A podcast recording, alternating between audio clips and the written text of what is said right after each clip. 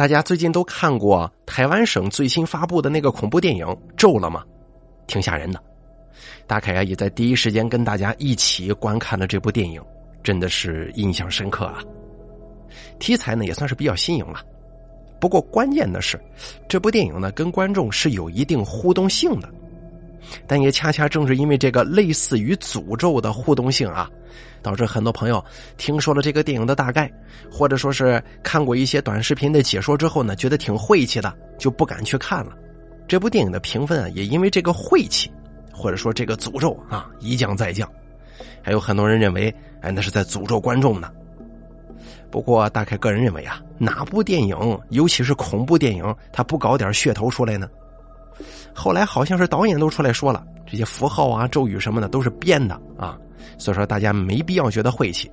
如果你想看一部题材比较新颖的，哎，再有一点参与感的这么一部电影的话呢，你看这个新出的咒应该是符合口味的。这部电影的大概剧情说的就是一个叫若男的姑娘跟她的朋友组成了一个影像团队，六年前闯入邪教仪式中的禁地，触怒了沉睡的邪灵啊。所以说，他们之间呢，接二连三的就死于非命。大概不过多剧透啊，大概就是这么一个介绍。不过呢，不知道有没有朋友知道，这部电影啊是改编自发生在台湾省高雄市的这么一起真实事件的。当时呢，一家六口人自认为被神明附身，全家人发疯一般的起击，甚至自残等等种种离奇行径，最后更导致有家庭成员死亡啊。简而言之，这部电影呢，它是有这个现实题材的依据的。那么，咱们今天呢，就不给大家过多的说《咒》这部电影了，我给大家讲一讲这部电影故事背景吧。在二零零五年，台湾省高雄市发生了一家六口集体起击这么个事件，一家六口人纷纷声称自己被神仙附身了，最终导致一死五伤。在二零零五年四月十号，高雄医学院急诊科医生在医院门前看见了一个倒在地上的女人。他上前探了一下女人的鼻息，发现对方竟然没有呼吸的。医生大惊失色，迅速叫来了医护人员进行急救。原本众人以为女人呼吸停止只是因为急症导致的，只要急救得当，还是能够将其从死亡线上给挽救回来。但在一番急救操作之后，所有人才惊奇的发觉，女人早就死亡多时了。所有人一时之间呢，都有些无措了。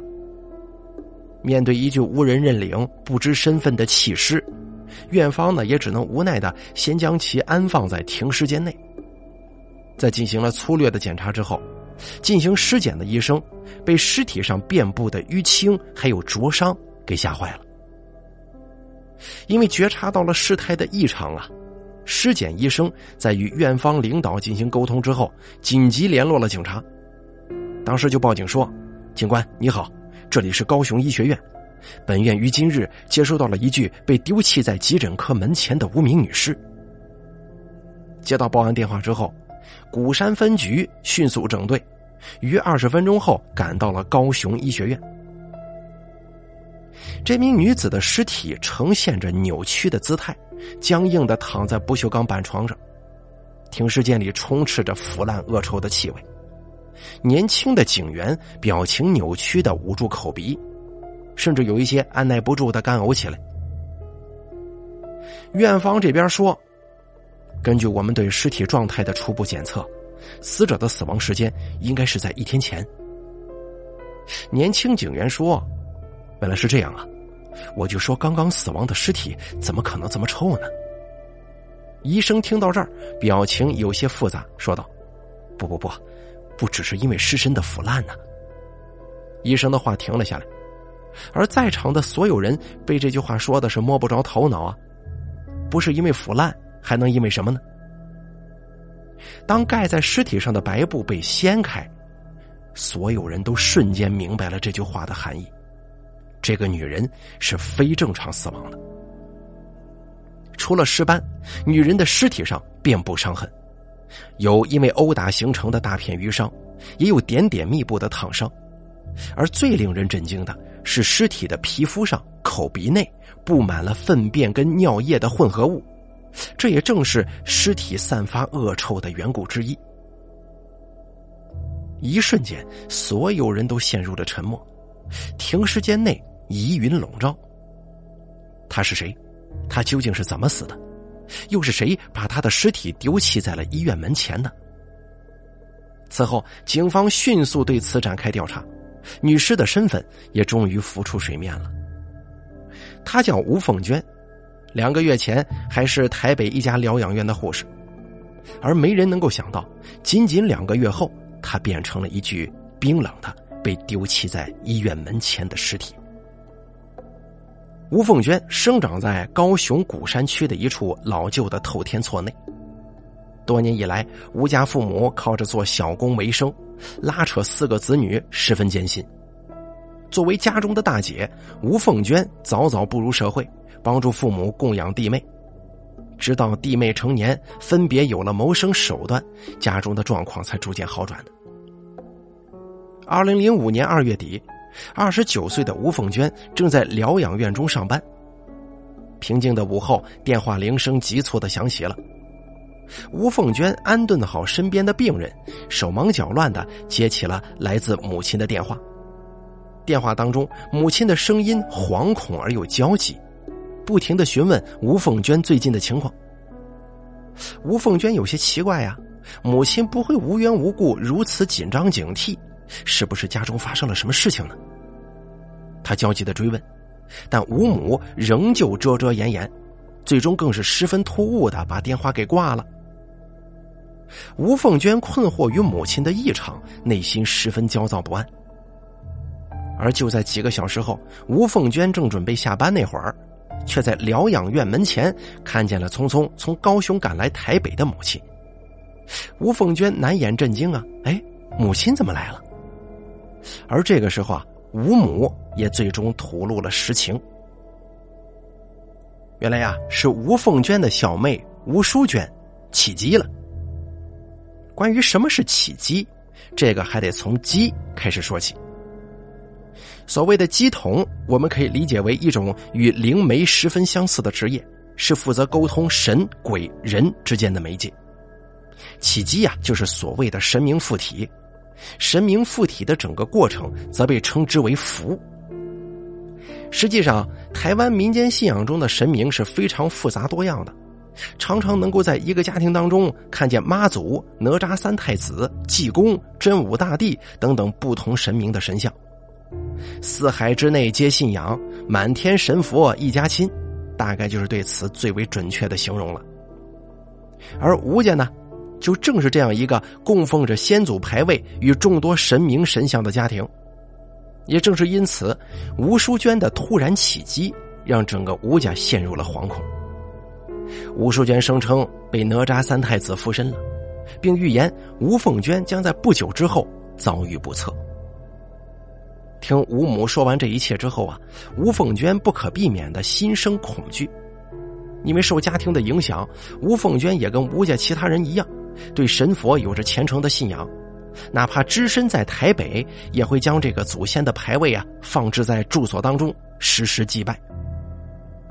一番商量以后，吴凤娟最终决定听从母亲的建议，请假返回老家高雄避祸。当天晚上，母女二人呢就回到了那个头天厝。一家人看到吴凤娟回来，都纷纷松了一口气呀。而吴父更是欣喜的做了一桌好菜，为女儿接风洗尘。不过，这样的气氛并没有持续太久，哪吒三太子的预言就如同一个魔咒一般，将吴凤娟给深深的困住了。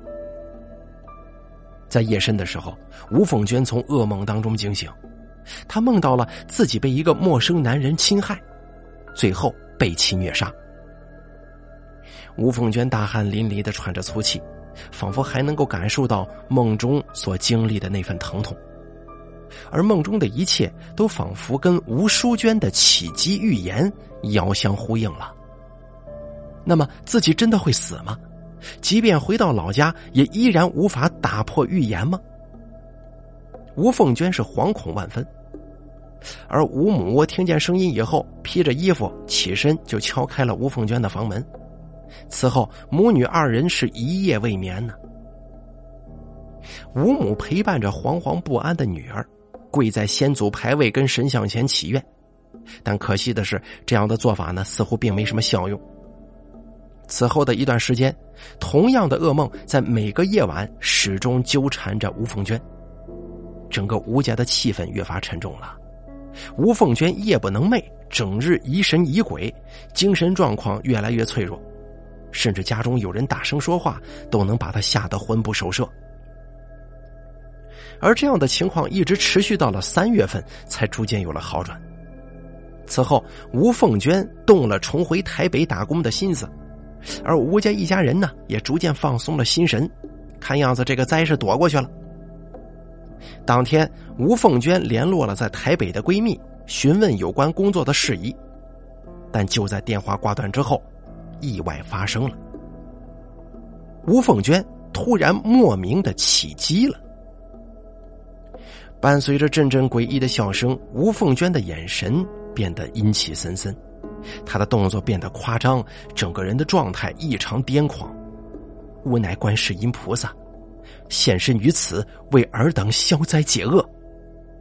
吴凤娟嘴里嘶嘶喃喃的念叨着，丝毫不顾已经乱作一团、惊恐失措的吴家众人呢。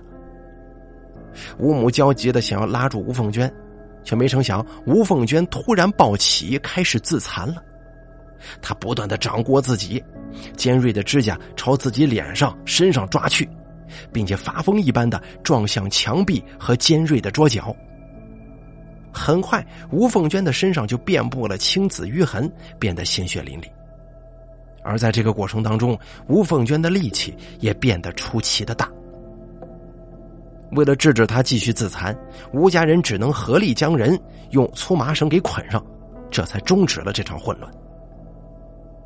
无父无母，看着歇斯底里、神情癫狂的长女，心如刀绞啊！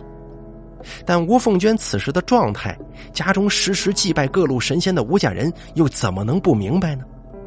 这哪里是起机呀？这明明是妖魔附体，中邪了！就这样，吴家一家人除了吴凤娟外的五口人，坐在客厅里度过了不眠的一夜。第二天一早，一家人最终决定带着吴凤娟前往五指禅修，希望能够借助禅修的力量驱除吴凤娟体内的妖魔。但是事与愿违啊，在禅修期间，吴凤娟的状况丝毫没有任何的好转。此后，吴家一家人又到了这个南子区神坛，找人给这个吴凤娟收经。就这样一连辗转多日之后，吴家人带着一身的疲惫回到了家中。吴凤娟依旧被紧紧的束缚着，从她的状况跟吴家人的神情之间不难看出，多日以来的除魔驱邪是一点效果都没起呀。吴家人陷入绝望了，这可怎么办呢？而这个时候，吴凤娟中邪的消息也不知怎么回事传遍了左邻右舍。四邻明面上来看望，实则是来打听情况的。看见吴凤娟的状况如此严重，住在楼下的吴家亲友，甚至短暂的都搬离了这个透天厝。一时之间啊，吴家仿佛成了透天厝中的一块禁地。又是一个深夜，吴家人围在一起了。阿娟这样不行啊，早晚要出大事的，不然找个大师来家里做做法事吧。吴父的声音非常低沉，语气当中带着些许的犹豫。能用的方法都用尽了，邀请大师来家中的做法已经是吴父能想到的最后一招了。试试看吧，总得试试吧。就这样，吴父的建议得到了吴家一家人的赞同。几日之后，大师就上门了。吴母请来的大师是古山区有名的灵媒。不仅能请神驱邪，还能看阴宅、看阳宅的风水。这样的人呢，本来就十分难请。吴母也是费尽了心思，才托人高价把人给请了过来。可没成想啊，大师才刚一踏进吴家的门，就面色大变，神情之间尽是难以置信。这可谓是大凶之宅呀，遍布妖魔，居于此处，必将反噬自身。不知道是因为大师的话，还是因为这间房子真的有着诡异之处，在场的所有人都感觉到了一阵凉意和莫名的恐惧。此时再看向四周，只觉得鬼气森森呐。查看着吴家的房宅，大师的神情也越发严肃了。此后更是一言不发，转身就要离开。无父无母阻拦了大师离开的脚步，痛哭着恳求大师出手相救啊！最终，大师无奈之下答应了吴家人的请求。据他所说，吴家一家人居住的这间屋子呀，阴暗少光，呈现不规则形态，风水特别差，乃是招惹鬼怪的凶屋之象啊！也正是因此，才招来了妖魔寄居。久而久之，居住于此处的吴家人阳气渐渐衰弱，才会有吴凤娟被妖魔附体的事情发生。现如今，妖魔已经壮大了，想要将其去除，必然万分凶险。如同抓紧最后一根救命稻草，此后吴家一家人呢，对这位大师是言听计从，有求必应。吴父吴母按照大师的要求，准备好了做法事所需要的一应物品。除此之外，更是花了一大笔钱，从这个大师手中购买了大量的纸符。祭台上燃放着香烛，青烟向上盘旋。大师脚踏奇怪的步伐，手掐着诀，口中喃喃。一场诡异的驱魔法事整整持续了一个下午，直到夜幕降临，才终于结束了。不知是心理作用，还是大师给的符水真的有用啊？吴母只觉得自己身体轻松了许多，就连吴凤娟都沉沉的睡去了，不再胡乱挣扎了。一夜就这么过去了。就在所有人都认为事情已经平息的时候，恐怖的事儿再度发生了。而这一次，混乱和诡异终于爆发，一切变得失控，朝着无底的深渊沉沦。在狭窄的房间当中，吴父。起机了，他声称自己被玉皇大帝附体，随后是吴母也起机了，他高喊自己是王母娘娘下凡，紧接着是吴家二女儿吴桂娟和小女儿吴淑娟叫嚷着被七仙女上身了，最后是吴家老三，也是吴家唯一的儿子吴成辉，阴恻恻的自称是济公，我的天！就这样，在透天错的吴家老房子里头，一场集体起击开始了。整个吴家变成了混乱失控的角斗场，从各自自残到互相殴打。吴父吴母扬撒符纸，将其贴满整间房屋。吴桂娟跟吴淑娟更是找出了家中所有的黑色衣服，布置起了诡异的阵法。吴成辉高举点燃的香烛和神像，在房中跳起了诡异的动作。伴随着混乱的升级，吴家一家开始互相用香烛灼烧彼此，挥洒米还有盐巴。此后，吴家人的行为开始越来越恐怖，越来越怪异。后来逐渐发展到互相喂食粪便、泼洒尿液的程度。而在这一整个过程当中，最为可怜的还是吴凤娟。他作为最先中邪的那个人，早已饱受折磨的他，在这场混乱的起击当中已然体力不支，最终只能被动的承受着一切。摆放着先祖牌位的祭台上，亮着红色的塑料蜡烛，不断燃烧的蜡烛将四周变得烟雾缭绕，恶臭充满了整间房屋，尖叫与哀嚎声隐隐的从中传出。这场集体起击整整持续了有二十天呢，期间吴家一家六口仅仅靠浮水维持生计。直到二零零五年四月九号，一切终于平息，而没有人能够想象得到，这场充满诡谲的风波平息的契机，竟然是吴凤娟的死亡。没错，吴凤娟在备受折磨将近两个月之久以后，最终气绝身亡。而此时，吴家另外五个人的反应却是狠狠松了一口气。附身在吴凤娟身上的妖魔，他们认为这下子终于死了。没错，在那一刻，没有人认为是吴凤娟死了，所有人都认定是驱邪成功了。死的不是我女儿，而是附身在她身上的那个妖魔。这就是后来面对警方的时候，吴母仍旧重复的那句话。二零零五年四月十号，吴凤娟死亡的第二天，从起机当中恢复过来的吴家人发现吴凤娟还没清醒，在进行了一系列粗浅的急救没有什么效果以后，他们就将人带往了医院。而接下来吴家人的一番操作更是让人大跌眼镜。他们将吴凤娟的尸体安置在了高雄医学院的门口，此后就悄然离开，不知所踪了。也正是因此，在高雄医学院引发了一系列骚乱。鼓山分局通过医院对吴凤娟的尸体的初步检查，迅速将其列为重案要案。一方面对吴凤娟的遗体进行法医鉴定，另一方面开始对吴家展开调查，搜寻吴家人的踪迹。很快，警方根据吴凤娟的基本信息锁定了其居住地。但是，当一众侦查人员赶到吴家的时候，所有人的表情都变得复杂、震惊了起来。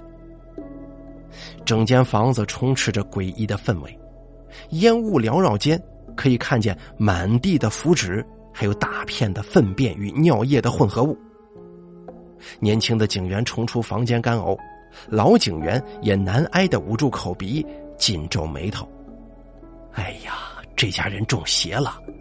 没错，他们全家乱跳，叫一个人躺在地上，大家都围上去踹打，吓死人了。四林看见警察上门，才知道吴凤娟的死讯。此后，有知道吴家状况的人纷纷上前讲述起了近两个月内发生在吴家的种种恐怖事情。鼓山分局的警员对此事既震惊又充满了怀疑。什么叫集体起击？中邪了吗？真的会有这种事情发生吗？警方本能的不愿意相信。但是面对这种情况，又没有人能给出合理的解释。即便是办案经验丰富的老警员，也不禁陷入了沉思。或许只有找到吴家一家人，才能得知整个事情的全貌与真相吧。带着这样的疑问，鼓山分局开始不断增派人手，加急寻找吴家人的踪迹。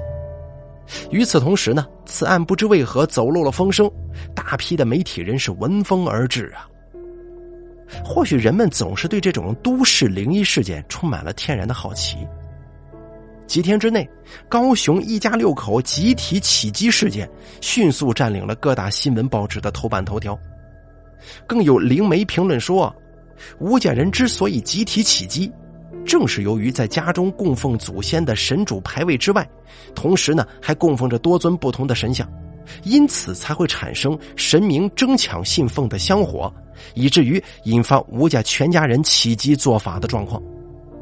也有所谓知情的邻居说，吴家供奉的三太子神像被移动过，这才触怒神灵，遭到了天罚。但真相究竟是什么？吴家人究竟在哪里？伴随着时间的推移，此案也被传播的越发神秘了。更有人直接将其搬到了电视台节目上公开评说。有人认为啊，一定是因为起机才发生了这样的悲剧。吴家人之所以遍寻不到，也许是早就遭到反噬死了。也有人评价吴家人是故意设计杀害了吴凤娟，此后。因为心中有鬼，才四散而逃，不见踪影的。总之啊，一夕之间，吴家一家人竟然用这种特别的方式，成了二零零五年的流量密码了。而就在所有人对此案进行猜测推理的时候，一直没有任何踪迹的吴家人，却突然出现了。吴家一家人围聚在某医院门前，吴父吴母抱着吴凤娟的遗照，痛哭流涕。警方赶到的时候，所看到的就是这样的场景。警员训练有素的将吴家一家控制起来，对其一一进行问询。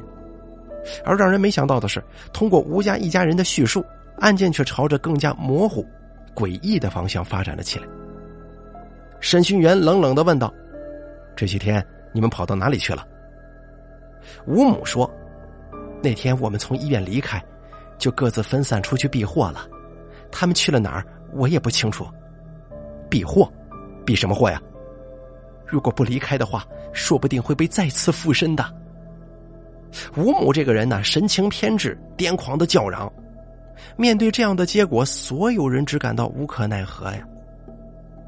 他们离开古山是为了避免被再度附身，将吴凤娟的遗体遗弃在医院，是因为他们根本就不认为吴凤娟已经死了。吴家一家人坚信，只要把她送到医院抢救，她仍旧可以痊愈的。至于他们为什么会在失踪多日之后突然回来，据小妹吴淑娟交代，是因为姐姐吴凤娟托梦给母亲。一家人这才确认了吴凤娟已经去世，所以匆匆赶了回来。而面对谋杀的质疑，吴家一家人更是高喊冤枉啊！吴家一家五口甚至各自向警方展示了自己身上的淤青和烫伤，以此证明，并非只有吴凤娟一人在起击当中受伤呀。这只是正常的驱邪，这样的力道怎么可能死人呢？对吴凤娟的死，他们一致认定是中邪所致。在吴母看来，虽然因为起机成功驱逐了附身在女儿身上的妖魔，但是因为啊，闺女被附身的时间太长了，魂魄无法归位，这才最终导致了吴凤娟的死亡。现如今，不仅仅是吴凤娟的死，就连审讯的整个过程都充满了怪力乱神的色彩，警方跟媒体都开始迷惑了。究竟是这一家子人精神状况异于常人呢，还是冥冥之中真的有着什么看不到的神秘力量吗？两天后，经由前来相验的检察官建议啊，鼓山分局派专人带领吴家人一家去往精神病医院进行鉴定。在高雄总医院精神科内，医师逐一为吴家一家做了精神鉴定，可结果却十分出人意料。他们呢，不同于起机时的混乱。起机结束以后，吴家人的精神状况早已与常人无异。一应检测，全部都显示着这一家人的精神状态是毫无问题的。最终呢，还是经验丰富的高雄总医院精神科主任曾东胜做出了相对合理的推论。曾东胜教授啊，他认为吴家的情况应该是属于家庭集体精神妄想症。这个精神妄想症可以说是精神科疾病当中就医率最低的一种病症，因为病患本身并不认为自己有病，在没有发病的时候啊，也很难被检测出来。一旦病情发作，情况会相当严重。患上此病症以后，患者会在生活当中出现轻微的发病症状，但因为十分轻微，并没有影响社会功能和人际关系。才没有被邻居或者是身边的同事发觉，而家人之间呢，彼此原本就有着紧密的联系，更有着相似的宗教信仰，这也造成彼此之间不但没有察觉到对方的不妥，还进一步的对彼此造成影响。尤其是吴家一家人长期以来过度迷信鬼神，吴凤娟的精神妄想症发病中邪，进而引发了家庭的集体精神妄想症。不过很显然啊，这样的推论呢，并不能够让关注此案的人满意呀，包括媒体在内。相比于合理的解释，所有人都更希望这是一起灵异事件，亦或者是有更为复杂和激烈的反转呢？同样，这样没有实据的推论，也无法作为决定性的证据，帮助警方推动案件的进展。一时之间呢，这起诡异的集体起击事件陷入了僵局。那吴凤娟究竟是死于吴建人的殴打虐待，还是死于中邪呢？而就在警方受困、舆论沸腾的档口，转机出现了。鼓山分局鉴证科的法医通过吴凤娟的尸体检测出了其真实的死因。与众人所想象的不一样，吴凤娟既不是死于吴家人的殴打，也不是死于鬼神之力。他是因为多日未曾进食，又睡眠不足，最终造成体内大部分器官衰竭而亡。继而，法医推断，在这种状况之下，人是极易出现精神错乱或者幻想的，是以吴家人一家的异常行为，或许也可以以此解释吧。就如同吴家人反复强调的一般，他们殴打吴凤娟的力道根本不会造成死亡。虽然这个结果听起来着实可悲又可笑啊，但有关吴凤娟的死，已然变成了一个永远也无法解释清楚的谜题了。好像她既是死于自己家人之手，但又并非是死于家人之手。事情发展至今，就连检方都不知道该如何判决此案了。吴家一家人因一次起击殴打吴凤娟，喂食粪便，更是在吴凤娟口吐白沫、心跳微弱的时候，拒绝把她送往医院救治。在人心道义上来看，他们就是凶手；但是在法律层面，他们又并非导致吴凤娟死亡的主要因素。而最终呢，检方也只能以遗弃致死罪起诉了吴家五人。自此啊，整个事件就落幕了。这是一个称得上有结果，但是又没有结果的案件。在台湾省的整个社会当中啊，民间宗教信仰是十分普遍的。据二零一三年台湾的数据统计称，台湾的登记庙宇多达一万两千零八十三座，用三步一小宫、五步一大庙来形容也毫不为过。伴随着民间信仰与普通民众的生活方式以及思维方式的紧密融合。各种各样的极端状况不可避免的出现了，各种祭祀庙会中，经常能够看见当街起鸡的鸡童，鸡童当街自残，用铁杆从脸颊穿过，拿着刀往自己头上身上砍，砍到鲜血淋漓，路边的商家才会奉上红包，将红包穿在刺穿鸡童脸颊的铁杆上。也有鸡童啊，用狼牙棒互相攻击，致使狼牙棒的刀片卡在头顶，最终只能用老虎钳才能将卡住的刀片强行拔出来。而路人们呢，欢呼沸腾啊！新闻记者将他们记录下来，拍摄成纪录片，大肆宣扬其神异。然后舆论呈鼎沸状，网友热议点评，或奚落，或嘲讽，或虔诚祷告。这一切都是那么的狂热，丝毫没有秩序可言呢。而发生在吴家的一切，又何尝不是这狂热与无序盛会的缩影呢？吴凤娟死亡之后，吴家一家人久久无法从中走出，最终啊，一家人还是靠着邻居亲友帮忙募捐，请法师驱邪超度了吴凤娟以后，才逐渐恢复正常生活的。他们现在不愿意提及这段往事了。也没有人知道他们心中所想究竟为何。也许对他们来说，清醒的痛苦着，还不如麻木的度过此生呢。好了，咱们本期这个关于咒的原型故事啊，咱们就说到这儿了。不管这个故事的内容说了些什么啊，大家也可以在评论区呢讨论一下自己的看法啊。到底这个吴家人是怎么回事啊？对吧？你说他生生的打死自家闺女，这不大可能。你说他神鬼上身导致了这一切，甚至一家人集体起击，总感觉也不太靠谱啊。